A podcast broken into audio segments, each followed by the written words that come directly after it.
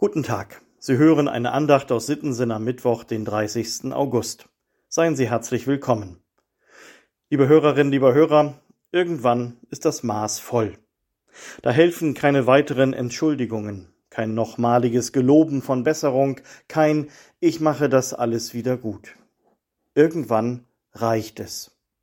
Dann wird die Tür zugeschlagen und sie bleibt zu. Dann gibt es keinen Weg mehr zurück, dann ist die Beziehung am Ende. So kann es gehen, wenn ein Mensch den anderen zu oft enttäuscht hat. In der Ehe, in der Familie, unter Freunden. Dann ist nichts mehr zu retten und nichts wieder gut zu machen. Und wie ist das bei Gott?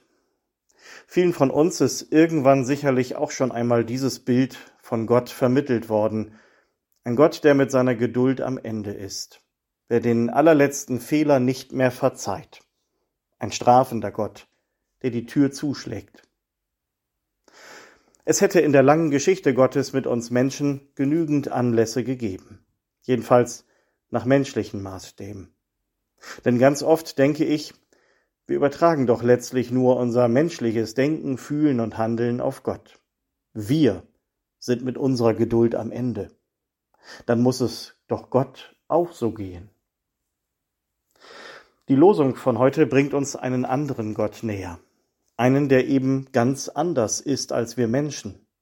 Ein Gott, der sich umstimmen lässt, der sich selbst erinnern lässt an das, was er einmal verheißen hat.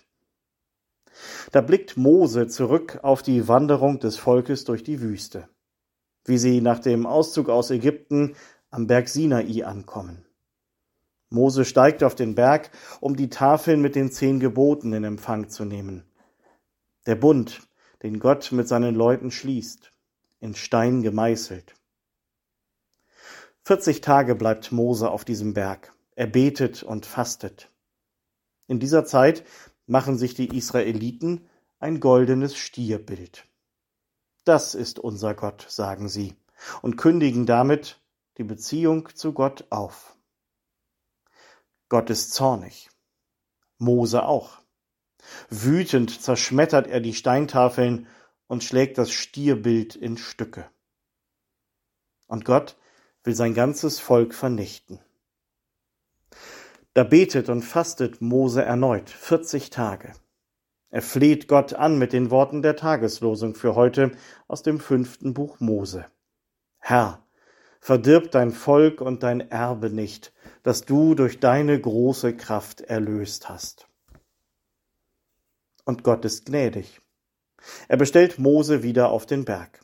Zwei neue Steintafeln soll er mitbringen, und Gott will wieder die Worte darauf schreiben, die schon auf den ersten Tafeln standen.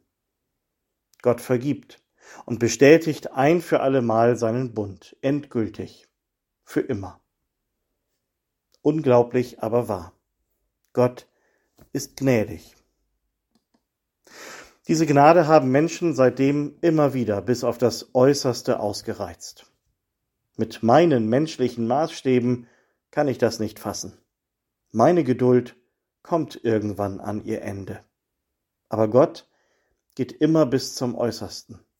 So weit, dass er sein Bestes für uns gibt. Daran erinnert uns Paulus im Lehrtext für heute aus dem Römerbrief. Gott hat auch seinen eigenen Sohn nicht verschont, sondern hat ihn für uns alle dahingegeben wie sollte er uns mit ihm nicht alles schenken? Eine Frage, die eigentlich keine ist. Wie könnte Gott es denn anders machen, fragt Paulus. Wie, wo er doch schon so weit für uns Menschen gegangen ist? Die Antwort geben wir am besten durch unser Leben. Von Nikolaus Graf von Zinzendorf heißt es, er habe vor einem Bild des Gekreuzigten gestanden, der ihn gefragt hat, das tat ich für dich. Was tust du für mich? Ein anderes Bild zeigt die uralte Figur von Christus am Kreuz, ohne Arme und Beine. Daneben stehen diese Worte.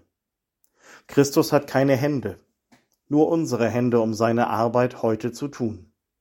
Er hat keine Füße, nur unsere Füße, um Menschen auf seinen Weg zu führen. Christus hat keine Lippen, nur unsere Lippen, um Menschen von ihm zu erzählen. Er hat keine Hilfe, nur unsere Hilfe, um Menschen an seine Seite zu bringen. Gottes Gnade hat kein Ende. Bei ihm ist das Maß nicht voll und die Tür niemals zugeschlagen. Und an dieser Gnade, an seiner Geduld, an seiner unendlichen Liebe soll sich unser Leben orientieren.